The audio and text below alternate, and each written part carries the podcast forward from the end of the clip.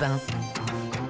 Bon réveil, bon petit déj à l'écoute d'Europe 1 6h10. Euh, Vous retrouvez le pressing ce mardi matin, les articles à ne pas manquer dans les journaux. Oui, Dimitri Vernet, qu'avez-vous envie de nous faire lire aujourd'hui? Eh bien, un article dans le magazine Le Point qui revient sur cette information que vous avez peut-être vu passer hier, Ombline, Alexandre, cher auditeur. Pas d'alcool au JO 2024. Oui, Ah. les spectateurs des Jeux de Paris. Ah, vous parlez des spectateurs, pas oui, des sportifs. Oui, ah, j'espère.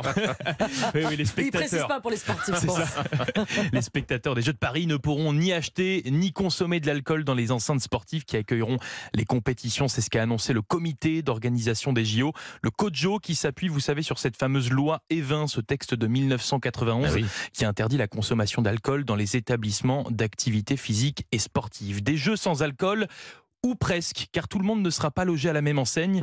Les VIP, eux, vont bien pouvoir trinquer dans les Ah, loges et la avec, de eh champagne. oui, avec du champagne, de la bière, Et ou avec même modération, du, bien du vin, sûr. et avec modération. Une exception qui, vous vous en doutez, eh bien, ne passe pas vraiment sur les réseaux sociaux. Je vous lis ce tweet par exemple. Les gueux iront boire de l'eau et les riches seront au champagne. Les jeux du peuple, disait-il. Mais alors pourquoi cette différence de traitement? On peut se poser la question, hein, elle est légitime.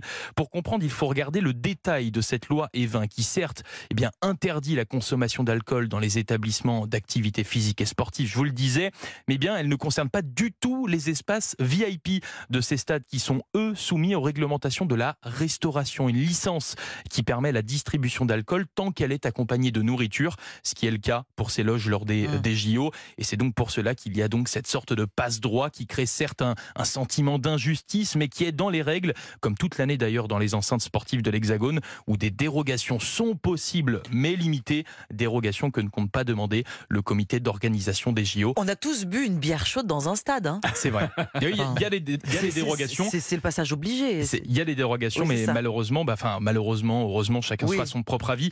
Euh, le comité d'organisation des JO ne, de- ne compte pas demander euh, cette euh, dérogation. Voilà. Et donc à Paris, les Jeux Olympiques seront sans alcool, sauf pour les VIP. C'est un article à retrouver dans le magazine Le Point ce matin. Bon, gageons que c'est pas ça quand même qui va vider les tribunes. hein. Non, bah non. De toute façon, les billets sont déjà achetés. Voilà. Donc euh, C'est fait. c'est fait. C'est passé. C'est fait. Votre sélection ce matin, Ombline. Bon, il existe un paradoxe. Tiens, il existe pour, euh, dans notre société. Ouais, Ah, bon. oui, c'est vrai. Bon, alors, parmi tous les paradoxes de notre société, en voici un. Euh, alors que de nombreux mouvements féministes fleurissent un peu partout dans le monde, faisant la promotion de la solidarité entre les femmes, l'éloge de la sororité, euh, l'importance de soutenir ses pairs, et bien pendant ce temps, la concurrence des femmes ne cesse d'être entretenue par les médias et les réseaux sociaux. Et vous savez quoi? Ah ben c'est pas joli joli. Les beautés rivales, titre euh, Madame Figaro, les beautés rivales, comprenez bien. Vous ne verrez pas deux personnalités se crêper le chignon en direct sur le plateau d'une émission de télévision, non? Vous verrez en revanche des fans se faire la guerre et des unes de journaux people avec, vous savez, un éclair symbolisé Ah oui, oui. entre le portrait de deux prétendus. Ah oui, ça marche bien ça. Ça marche bien, Ça, la, la mise en page, ouais. Entre, entre deux demoiselles. L'exemple qui fait l'actualité à Hollywood en ce moment, c'est la querelle entre le mannequin euh, Hailey Bieber, compagne du chanteur Justin Bieber, et la chanteuse Selena Gomez, ex Ex-compagne. de. Justin Bieber. Alors oui, Éclair du coup. oui, clair. Ce ne sont pas les meilleurs amis du monde. Et pourtant, Selena Gomez s'est sentie obligée d'intervenir il y a quelques jours auprès de ses fans après que sa pire rivale a reçu des menaces de mort. Pendant ce temps, ça va loin quand même. Euh, pendant, loin, voilà, pendant ce temps, bah, la presse, elle, se délecte de ces simili combats de boue et les lectrices en raffolent, écrit Madame Figaro. Ça nous rappelle avec nostalgie ou pas euh, nos années collège. Un sororicide en règle Un dont- sororicide. dont ont déjà, ont déjà fait les frais Jennifer Aniston et Angelina Jolie qui se disputaient le cœur de Brad Pitt. Meghan Markle accusée de faire pleurer Kate Middleton. Deux belles sœurs qui se crêpent le chignon, c'est quand même pas banal.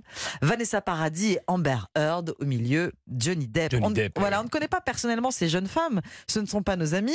Eh bien, ça ne nous empêche pas de prendre parti et de jubiler quand la femme bafouée est vengée par la séparation des amants. Esprit de sororité, es-tu là C'est dans Madame Figaro.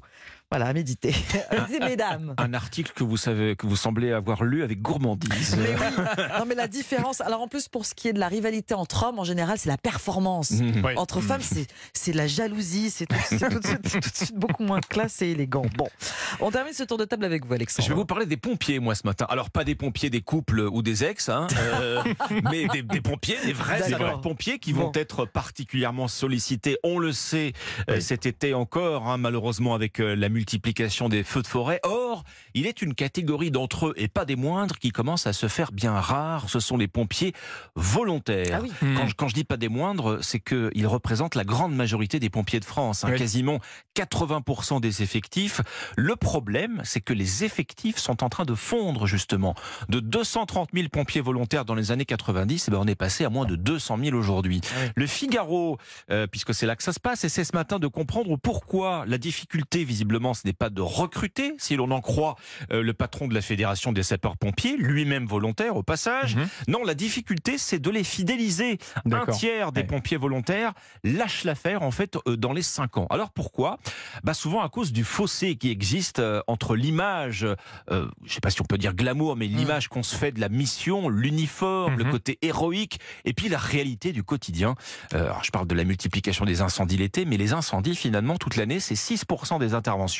Tout le reste, bah, c'est du secours aux personnes. Oui. Ah oui. Hmm. Deuxième surprise pour un pompier volontaire qui s'engage, qui a donc un, un métier à côté, bah c'est le temps que ça prend. S'engager pour une caserne, c'est chronophage. Et de plus en plus d'ailleurs, puisqu'il y a justement de moins Et en moins de volontaires. Donc ils sont plus appelés. Voilà. Et quand- Forcément. et évidemment, quand la vie de famille est impactée, quand elle commence à en pâtir, bah, les pompiers démissionnent. Alors, s'il y a bien une raison, finalement, qui fera partir ou rester à la caserne, c'est l'ambiance qui règne. Comme Mhm. partout, bah oui, il Oui. arrive que, qu'elle soit très mauvaise, cette ambiance. Le bon management, c'est un métier. Mhm. Et visiblement, tous les commandants de caserne n'y sont pas euh, euh, formés. Comment fidéliser les pompiers volontaires pour en avoir 250 000 puisque c'est l'objectif pour L'objectif. 2027. Alors la barre est haute, Mhm. on est à moins de 200 000. hein. C'est important, certaines casernes ne sont composées que de volontaires, y compris d'ailleurs le commandant des pompiers. Et c'est à lire dans le Figaro ce matin. Et c'est un message qui est à passer, donc euh, qui est à ah, qu'on devrait tous entendre. Merci beaucoup, Alexandre. Merci, Dimitri. Bonne matinée sur Europe 1. Il accompagne